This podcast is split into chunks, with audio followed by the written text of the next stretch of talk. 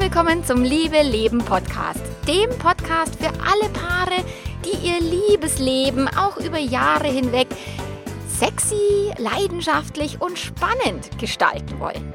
Ich bin Melanie Mittermeier, Liebescoach und ich freue mich riesig, dass du mit dabei bist.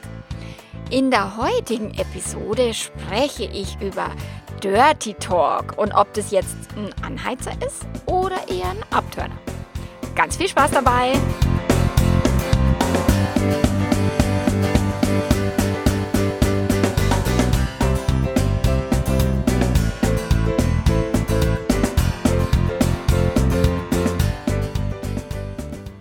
Ja, Dirty Talk. Spannendes Thema.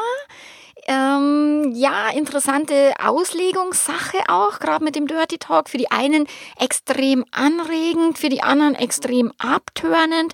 Also da gibt es ganz unterschiedliche Meinungen und ich habe immer das Glück, mit unterschiedlichen Leuten zu sprechen, sodass ich ein bisschen weiß, auch wie andere drüber denken und nicht nur ich selber.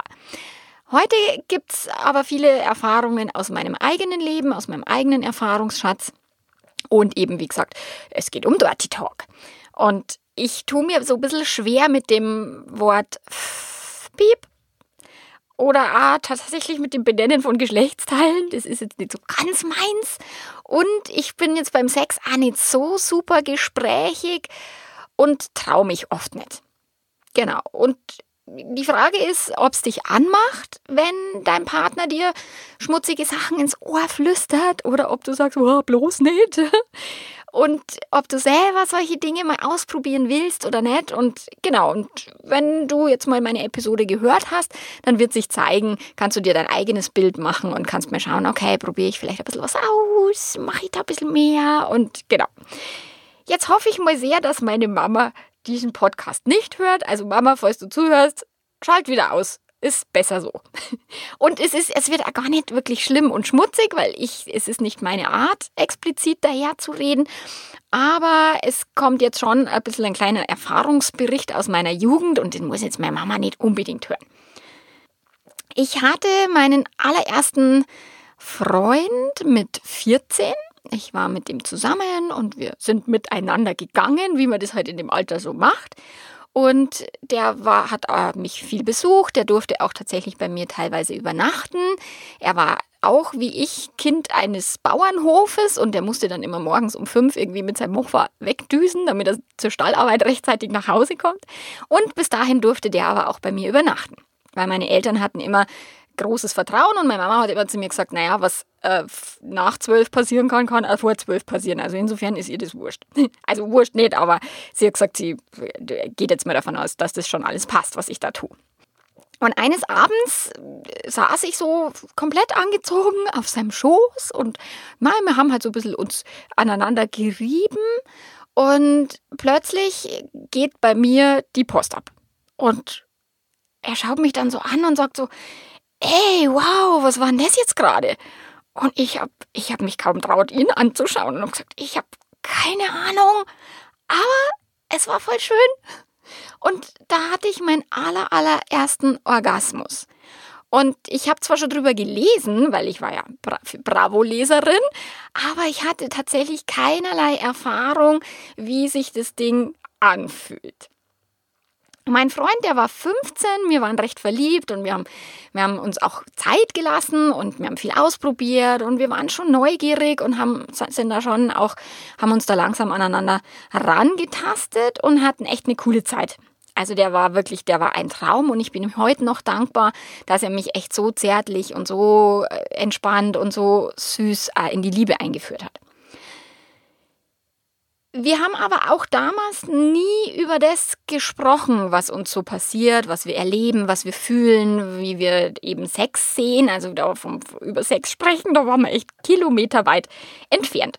Und als wir dann vom Petting ich habe mich echt gefragt, ob man heutzutage das Wort Petting noch verwendet. Ich, das ist mir da eingefallen, als ich über diesen Einstieg in äh, diesem Artikel nachgedacht habe. Da dachte ich, mit Petting, das habe ich ewig nicht mehr gehört, das Wort, habe es dann gleich nachgegoogelt. Also es ist das, das gängige Wort natürlich für sexuelle Handlungen, die ohne wirklich Geschlechtsverkehr stattfinden. Und keine Ahnung, ob die heutige Jugend dieses Wort verwendet. Also in der Bravo ist es echt ganz viel drin gestanden. Und ja, als wir dann vom Petting eben zum richtigen Sex übergegangen sind, dann waren wir schon so am Stöhnen und so, aber ansonsten ziemlich wortlos tätig unterwegs beim Sex. Genau. Und wieso sollte man über Sex sprechen, wenn immer alles funktioniert? Also macht ja letztlich irgendwie gar keinen Sinn. Oder beziehungsweise ich dachte, ich musste es nicht tun, weil es geht halt auch einfach so. Und auch in der nächsten Beziehung habe ich dann Sex nur gemacht, aber nie darüber gesprochen. Und auch da hat es immer funktioniert. Und ja, klar, das waren halt irgendwie Jugendlieben und mir waren jetzt nicht so viele Jahre. Also meine zweite Liebe, das waren zwar schon sechs Jahre, aber die waren nicht am Stück. Die waren immer mal unterbrochen von vielen On-Offs. Und da war das Sexleben natürlich immer spannend und immer, äh, ja, äh, lustvoll. Und da gab es nichts zu quatschen. Und ich hatte echt Glück mit meiner Auswahl der Männer. Die waren echt sehr zärtlich, einfühlsam und haben mich echt gut behandelt. Da kenne ich aus meinen Coachings, kenne ich ganz, ganz andere Stories von, von jungen Mädels, die eben anfangen, Sex zu haben, wo echt Dinge passieren, wo ich sage, das würde ich jetzt nicht haben wollen. Und ich hatte echt Glück. In meiner Sturm- und Drangzeit dann, mit Mitte 20, habe ich es echt einmal ganz schön krachen lassen und habe mir gedacht, naja, alles, was hergeht, schauen wir mal, ich brauche Erfahrung. Und so den ein oder anderen One-Night-Stand, den hätte ich mal echt sparen können. Also da waren auch ein paar dabei, die waren jetzt nicht so spannend. Und wenn man es vorher gewusst hätte, hätte man sagen können, ach, doch, lass uns einfach einen Kaffee trinken und, und dann wieder heimgehen. Na, aber klar, ich habe halt viel ausprobiert. Und auch damals habe ich natürlich nicht gesprochen und schon gar nicht mit irgendeinem so ähm, One-Night-Stand. Und ich bin halt zu einer Zeit aufgewachsen, wo tatsächlich, ich glaube, alle meine Freunde äh, über die Bravo aufgeklärt worden sind. Also in der Schule kann ich mich nicht erinnern, dass wir wirklich über Sex gesprochen hätten. Und in meinem Elternhaus, da gab es mal den ein oder anderen schmutzigen Witz, aber ansonsten wurde da auch nicht ähm, richtig über Sex gesprochen. Meine Mama, die hat dann nur zu mir gemeint, naja, ich soll halt meinen Freund einfach warten lassen. Ich meine, damals war ich 14, die wollte halt ein bisschen mich beschützen, glaube ich. Und hat gesagt, naja, lass ihn nur lang genug warten, damit du weißt, ob er es auch wirklich ernst mit dir meint. Was er immer ein Ernst in dem Alter heißen mag. Naja, wie auch immer. Irgendwann dann habe ich mir die Pille verschreiben lassen und ich glaube, wenn dann die Schwangerschaftsgefahr gebannt ist, dann ist auch eine Mama äh, ein bisschen entspannter, was das Thema Sex anbelangt. Und das Wort geil war damals noch nicht so gängig wie heutzutage. Meine Mama, die hat meinen Papa geheiratet äh, mit 17, weil da war sie schon schwanger. Sie hat dann kurz danach meinen Bruder zur Welt gebracht mit 18. Und das waren halt auch noch völlig andere Zeiten. Die hatten gar kein Bravo und eben deswegen auch gar kein Dr. Sommer-Team. Und dieses Dr. Sommer-Team, ich werde ihm ewig dankbar sein. Und die, die, das Wort geil war verpönt und auch ich weiß von Freunden, die das zu Hause nicht sagen durften. Also es war verboten. So wie bei uns im, im Haushalt, wo ich zu meinen Kindern sage, naja, das Wort Arschloch, das mag ich nicht hören. ähm, das finde ich blöd. So gibt es halt natürlich in jedem Elternhaus Worte, die Eltern einfach verbieten oder sagen, ja, ich will das nicht hören. Und bei uns war das damals halt geil.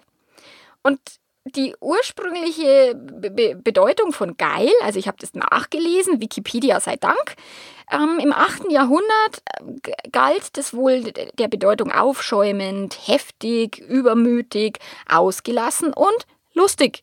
Deswegen nehme ich das so. Ich nehme das Wort geil auch schon sehr gerne her. Später dann, im 15. Jahrhundert, hat sich die Bedeutung verändert und es wurde so eine Anspielung auf Lüsternheit und die Konnotation, Achtung, Achtung, des Wortes war tatsächlich bis ins 20. Jahrhundert schmutzig und vulgär und nicht entspannt und locker. Und in den 70er Jahren, also 1970, 1980er Jahren, wurde geil dann mehr und mehr in die Jugendsprache aufgenommen. Und das war halt auch die Zeit, wo ich so Teenager war. Und die Bedeutung hat sich dann von sexuell erregt oder sexuell attraktiv in gut, cool, schön, toll, whatever verwandelt. 1986, ich habe schmunzeln müssen, als ich das auf Wikipedia nachlesen habe müssen, weil ich habe es voll vergessen, dass es dieses Lied gab. Da gab es so, so einen Hit, Bruce in Bongo haben die geheißen und die haben über Germany's Most Successful Word so einen Hit geschrieben. Und der war, also der war nicht geil, also der Hit war damals schon blöd, aber ich habe mir das dann angehört und dachte mir so, nein, oh mein Gott, ja, stimmt, weiß ich. Also wenn du aus, so alt bist wie ich, dann musst du den anhören, weil das ist echt zu, zu lustig. Hey, ich sehe gerade, ich habe den nicht in den Shownotes verlinkt. Das muss ich noch nachholen, weil das ist echt witzig. Genau. Heutzutage ist geil, heute überhaupt gar kein anrüchiges Wort mehr und da lockst gar keinen mehr vom Ofenrohr irgendwie hervor. Also wenn ein Teenager irgendwie ähm, protestieren will oder sowas, dann muss der sich halt schon was anderes einfallen lassen. Schwanz oder Penis? Die Geschlechtsteile, aus, also soweit ich glaube, wurden auch von unseren Eltern schon in den Mund genommen, aber nicht beim Namen genannt. Ich kenne noch Schniedel oder Muschi, eben aus den schmutzigen Witzen. Und ich gebe auch zu, bis heute fällt es mir nicht ganz leicht, das Wort Schwanz zu sagen. Und es ist wirklich, es hat sich leichter geschrieben als gesprochen. Und mir, ich habe mir schon gedacht, jetzt bin ich gespannt, wie es, wie es mir im Podcast geht, wenn ich das Wort dann aussprechen soll. Ist nicht ganz so leicht für mich. Das ist echt spannend, weil ich das halt nie geübt habe oder es auch nicht oft tue. Und wenn jetzt zum Beispiel meine Blogger-Kollegin, also die Psychologin Claudia Elisabeth Huber, die ist großartig. Schau dir ihren Blog, ihren Podcast an. Also die macht eine wahnsinnig tolle Arbeit, Sexual Bodywork und, und unterstützt Frauen eben dabei, ihre Sexualität zu leben. Und die, wenn dann mal einen Blogartikel schreibt, also wirklich ganz unverblümt und offen über Sex, über Piep, Vögeln, über nasse Orgasmen und was halt nicht immer, ey, dann krieg ich rote Ohren. Und bei manchen männlichen Bloggerkollegen kann ich überhaupt gar nicht lesen, weil die aus meiner Sicht so vulgär und explizit schreiben, dass ich, dass mir, also, dass ich dann das ekelhaft finde. Das gefällt mir dann immer und dann kann ich es auch nicht lesen. Und du wirst es vielleicht bemerkt haben, wenn du jetzt bei mir schon länger liest oder, oder auch hörst, dass meine Sprache zwar sehr offen ist, also ich offen über meine Erfahrungen schreibe, aber nie explizit weil meine Sprache, ich mag das einfach nicht. Und ich lese gern erotische Literatur, aber ich würde mir beim Schreiben, wenn ich solche Bücher schreiben müsste, ich würde mir echt sau schwer tun. Und auch beim Sprechen tue ich mir schwer. Den Film Fifty Shades of Grey fand ich großartig. Also da, wir haben halt zu einer bestimmten Stelle ausgeschalten, das war echt gut. Und so einen echten Porno, Oh, oh, den, der, also der richtig anregend finde ich das jetzt nicht. Das ist mir auch zu explizit und zu wenig leidenschaftlich und zu wenig eben unterschwellig. Ich mag gern so eine unterschwellige Lust. Und ich habe auch Schamgefühle und trotzdem finde ich Dirty Talk aber gar nicht so verkehrt.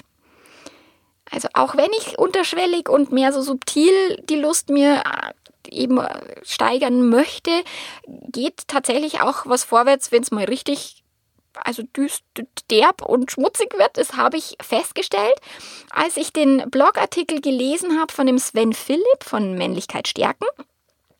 Der hat einen Artikel geschrieben über die 101 Dirty Talk Beispiele.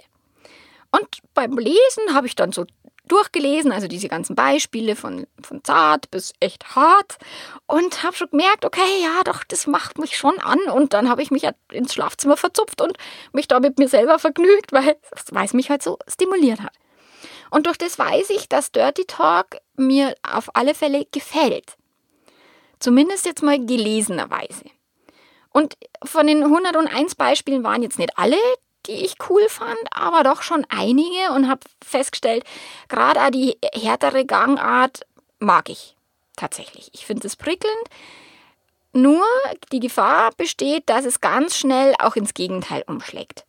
Also wenn die Bemerkung nicht zu meinem Lustlevel passt, also nicht zur Geschwindigkeit oder nicht eben zum, zu dem, dem Levelgrad und nicht zu, dem, zu der Art vom Liebesspiel, dann kann eben ganz schnell der Ofen aus sein. Daher finde ich den Hinweis von dem Sven echt cool und wichtig, dass Dirty Talk immer ganz zart beginnt, also erst vorsichtig sich rantasten, äh, äh, verbal sozusagen, um sich dann langsam beim Tempo, also mit dem Tempo vom Sex, auch das, die, die Intensität oder auch die Härte von den Worten steigern darf. Weil wenn mir jetzt mein Mann direkt beim Vorspiel schon das Wort Piep ins Ohr flüstern würde, fände ich das echt komisch. Aber wenn ich jetzt mitten auf dem Höhepunkt meines Lustlevels bin und wenn es echt ein heißes Liebesspiel ist, dann kann es tatsächlich sein, dass ich selber dieses Wort ausspreche und zwar ohne Piep und ohne Sternchen.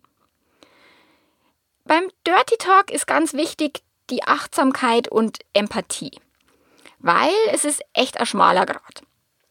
Ich liebe es, wenn mein Mann die eigene Lust erlebt und nicht zu sehr auf mich achtet, weil eben seine Lust mich anmacht. So, nur wenn er jetzt nur für sich selbst Spaß hat und nicht mehr bemerkt, ob es mir jetzt auch gefällt oder nicht, dann wird es wieder doof. Also das heißt, er darf natürlich sich selbst genießen und wachsam und achtsam mit mir umgehen, ob das, was er gerade tut, ähm, gut für mich ist und ob es mir gefällt oder nicht. Und umgekehrt genauso. Ich bin sehr bei mir und bei meiner Lust. Nur wenn ich meinen eigenen Stiefel einfach nur durchziehe und gar nicht auf ihn achte, dann wird es halt auch für ihn doof. Also das ist tatsächlich da, das ist die hohe Kunst und die hohe Schule aus meiner Sicht, dass wir so achtsam und so empathisch sind, dass wir sowohl bei uns selber, bei der eigenen Lust, als auch bei der Lust beim anderen sind und darauf achten.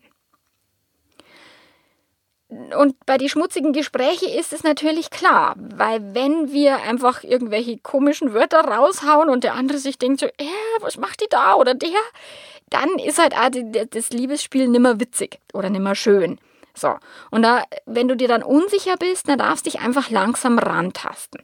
Achte einfach drauf, was dich heiß macht hab aber auch deinen Partner oder deine Partnerin im Blick. Und im Idealfall kriegst du natürlich deutliche Signale, ob das, was du gerade sprichst und tust, ob das auf Resonanz stößt, ob das Spaß macht, dem anderen oder der anderen oder eben auch nicht. Im Internet habe ich kurz recherchiert zum Thema Dirty Talk und mir so ein paar Sachen durchgelesen und dann schreiben eben in so Foren, ja, und ich habe mich eher weggeschmissen vor Lachen, weil das war nicht äh, antörnend, das war eher eben zum Lachen. Also zu, zum Auslachen klang das eher. Ich finde Lachen jetzt überhaupt nicht abtörnend. Ich finde es sogar schön, wenn eben ein Versuch von Dirty Talk irgendwie steif wirkt oder eben gar nicht schmutzig, sondern eher lustig, sich dann auch wirklich mal hinzuhocken und sich kaputt zu lachen und, und darüber auch eine Nähe entstehen zu lassen. Da, heute, heute der Früh habe ich zu meinem Mann im Bett, wir haben so, wir haben Kaffee, wir trinken immer Kaffee, wenn die Kinder äh, aus, also in die Schule abdüsen, trinken wir immer nur unseren zweiten Kaffee im Bett. Und da hat mein Mann sich so an mich rangekuschelt und habe gesagt, oh Schatzel, du, ich muss noch einen Artikel schreiben über Dirty Talk. Und dann hat er irgendeinen Satz auskauen, ich weiß es nicht mehr welchen, aber es war ein so plumper, dämlicher Dirty Talk Satz, dass wir uns beide wirklich, wir sind vor Lachen fast aus dem Bett rausgefallen. Und hatten dann trotzdem danach noch wunderbaren Sex. Also auch Lachen kannst du in dein Liebesspiel und in das Spiel mit dem Dirty Talk integrieren, aber nicht eben den Partner auslachen, wenn er so einen unbeholfenen Versuch startet, sondern tatsächlich mit ihm oder ihr zusammen lachen. Wenn über Sex sprechen plötzlich wichtig wird. Viele Jahre haben mein Mann und ich nicht, also gar nicht über Sex gesprochen. Das war wie, wie halt vorher auch schon bei allen anderen Beziehungen. Es hat immer gut funktioniert und es gab keinen Handlungsbedarf.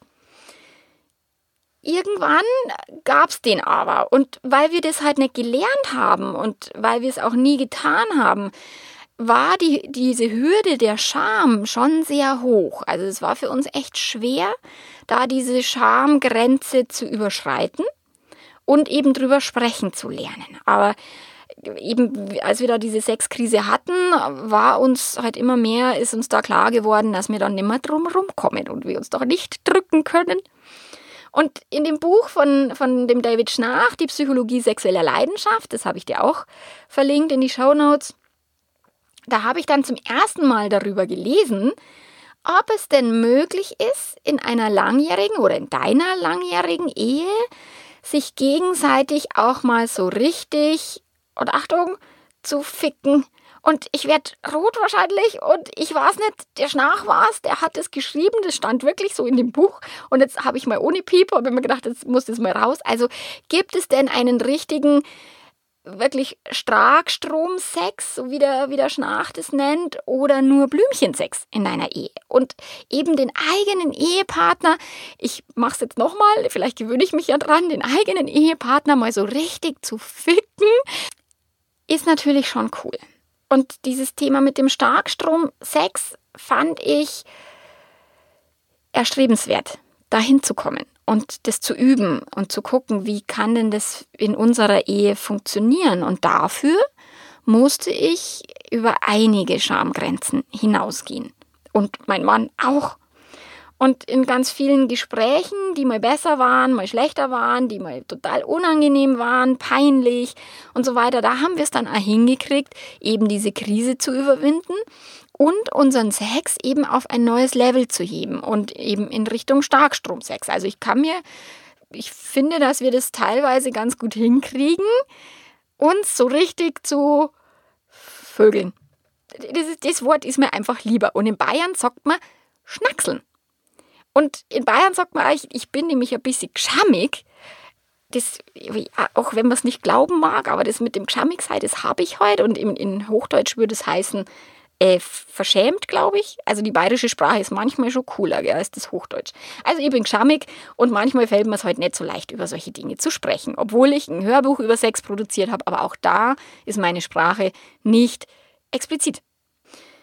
Okay, mit anderen Menschen mal über Sex zu sprechen, hast du das schon mal ausprobiert? Also ich habe ich habe ja Glück, weil ich habe ja den coolsten Job auf der ganzen Welt. Und wenn ich auf eine Party gehe, dann ist es, passiert es schon schon schnell, dass ist klar, die übliche, was machst denn du so, was ist denn dein Job und so. Dann kommen wir sehr schnell natürlich über meine Berufsbezeichnung, kommen wir halt schnell an den Punkt, wo mir echt auch fremde Menschen Dinge erzählen, die sie mit anderen Leuten nicht besprechen würden. Weil die Leute das Gefühl haben, sich mir da anders öffnen zu können. Und A, für meine Kunden bin ich da ein Segen, weil es gibt teilweise Menschen, die sich mir anvertrauen und mit niemandem sonst über eben ihre Themen sprechen können, ohne dass jemand auf sie draufhaut oder sie verurteilt. Und da bin ich meistens so die Einzige, die da Verständnis hat und sagt, okay, jetzt lass uns mal eine Lösung finden für dein Ding. Anstatt zu sagen, nee, dich darfst du nicht, das ist doof. Nein, mach ich nicht. Letzte Woche war ich auf Teneriffa. Ich hatte einen wunderschönen Urlaub. Ich habe einen Freund besucht und einen Mastermind-Kollegen, mit dem ich bisher immer halt über viel Business-Themen gesprochen habe, meistens auch per Skype. Und genau, und wir haben einfach eine Woche zusammen verbracht. Wir haben Coworking betrieben, nebeneinander gearbeitet. Wir sind aber auch viel im Café gesessen, haben, sind viel spazieren gegangen und haben uns eben sehr, sehr viel ausgetauscht. Auch zum Thema Sex wie er so Sex erlebt, wie es in der Beziehung läuft, wie die das so machen, wie wir das so machen. Und das war großartig. Also da im Café zu sitzen, total harmlos und irgendwelche Gespräche zu führen, die noch heißer waren als die kanarische Sonne, das hat mich schon angeheizt und angetörnt und das fand ich richtig, richtig cool. Als ich dann nach Hause gekommen bin, hatte ich meinen nächsten Mastermind-Call mit dem Sebastian Schild. Und auch dieser Call ist in eine sexuelle Richtung gedriftet, witzigerweise. Und wir haben uns echt cool und, und toll und intensiv ausgetauscht und haben beschlossen, dass wir unbedingt ein ähm, Podcast-Interview aufnehmen müssen. Der Sebastian ist querschnittsgelähmt und sitzt im Rollstuhl und er hat mir erzählt, dass er vor seinem Unfall und, und vor seinem Querschnitt eben nicht so guten Sex hatte wie seither. Und da bin ich gespannt, mehr darüber zu erfahren und deswegen werde ich ihn irgendwann einmal interviewen. Also die nächsten Wochen kommt da bestimmt was. Abonnieren ist eine gute Idee, weil dann verpasst du das nicht. Wenn ich dann in, in diesen, diese Sexgespräche, also als ich aus Teneriffa zurückgekommen bin, dachte ich mir, naja, okay, ich würde es schon gern auch mit meinem Mann noch intensivieren und mit meinem Mann da intensiver drüber sprechen. Nur interessanterweise fällt es mir echt leichter, mit anderen Menschen darüber zu sprechen, als mit meinem Mann. Und klar, bei jemand Fremdem oder jemand in, mit freundschaftlichem Hintergrund oder kollegialem Hintergrund, da muss ich natürlich keine Angst haben. Weil wenn der oder diejenige mich da blöd findet, dann Mai ist halt so, es ist mein Business und jeder geht wieder in sein eigenes Leben und in sein eigenes Schlafzimmer. Wenn aber jetzt mein Mann mich blöd findet oder irgendwie abstoßend oder pervers oder, oder was auch immer, äh, dann habe ich sehr wohl ein Problem, weil mit dem möchte ich ja mein Leben verbringen und da möchte ich ja, dass der mich dauerhaft gut findet. Und als großes Learning aus den letzten Gesprächen eben mit den anderen Menschen habe ich dann mitgenommen, trotz meiner Angst, auch mit meinem Mann wieder ein neues Level an Offenheit und an, an Gesprächen über Sex zu erreichen. Weil ich habe festgestellt, dass ich ein bisschen der limitierende Faktor bin bei uns und mein Mann sich gar nicht so sehr traut, sich da vorzuwagen, weil ich eher so ein bisschen die Bremse neihau, ich geschammig bin tatsächlich und er aber meine Offenheit braucht, um seine eigene Offenheit wieder mir zu präsentieren, um auch wirklich seine Wünsche und, und seine Träume und seine Fantasien mit mir zu teilen. Und es ist auch total toll, wenn wir beim Mittagessen, also wenn die Kinder natürlich in der Schule sind, nicht wenn die mit am Mittagstisch sitzen, wenn wir beim Mittagessen dann auch über Sex sprechen. Diese beiläufigen Gespräche auch über den Tag verteilt, die halten so meine Lust hoch und ähm, machen mich noch mehr an als jetzt zum Beispiel so ein reiner Dirty Talk. Also ich finde dieses Subtile nach wie vor einfach noch reizvoller und noch heißer. Durch diese tiefen und auch persönlichen Gespräche, die wir jetzt seither auch geführt haben, und uns auch von unserer verletzlichen Seite zeigen und uns auch trauen, da eben so Grenzen zu überwinden. Dadurch entsteht eine Nähe und auch eine Intimität, die extrem lustvoll und extrem sinnlich ist. Und ganz egal, ob du jetzt Dirty Talk toll findest und ob du das schon lange praktizierst und sagst, oh, oder Wurt und so, oder ob du dir denkst, oh na, um Gottes Willen, das ist nichts für mich. In einer langjährigen Beziehung ist es ein entscheidender Faktor für Lebendigkeit und Spannung, dich zu trauen, immer mal wieder aus deinen eingefahrenen und eingespielten Mustern auszusteigen und deine Grenzen zu erweitern und darüber hinaus zu gehen. Wenn du jetzt Dirty Talk gewohnt bist und den auch ständig anwendest beim Sex, dann kann es für dich spannend sein, wenn du genau mal das Gegenteil tust. Mal in die Stille zu gehen, mal nichts zu quatschen, mal nur zu fühlen und, und vielleicht auch den Atem mal zu lauschen oder solche Dinge. Du kannst vielleicht, wenn du es immer im Bett besprichst, kannst du einfach einmal außerhalb von der Spielwiese mal über Sex sprechen und das ausprobieren. Also je nachdem, das, was dir leicht fällt, mach einfach mal was, was du sonst nicht tun würdest. Wenn du jetzt eher still bist, dann probier es einfach mal mit einem Gespräch, eben beim Frühstückstisch oder beim Spaziergang oder wag dich da mal auf dieses ungewohnte Terrain. Und dann kannst du es vielleicht mit ins Ehebett nehmen. Genau. Und du wirst sehen, das lohnt sich. Weil Leben darf leicht gehen und Spaß machen. Liebe auch.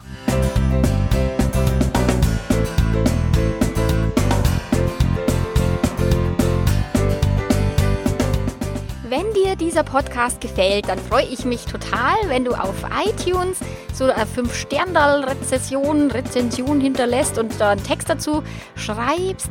Ich habe in nächsten Donnerstag einen Gastautor, nämlich meinen Lieblingskollegen, den Nils. Und der schreibt oder hat für mich geschrieben und ich spreche das dann nächste Woche ein über das Thema offene Ehe, weil die andere Herausforderungen hat als eine normale offene Beziehung.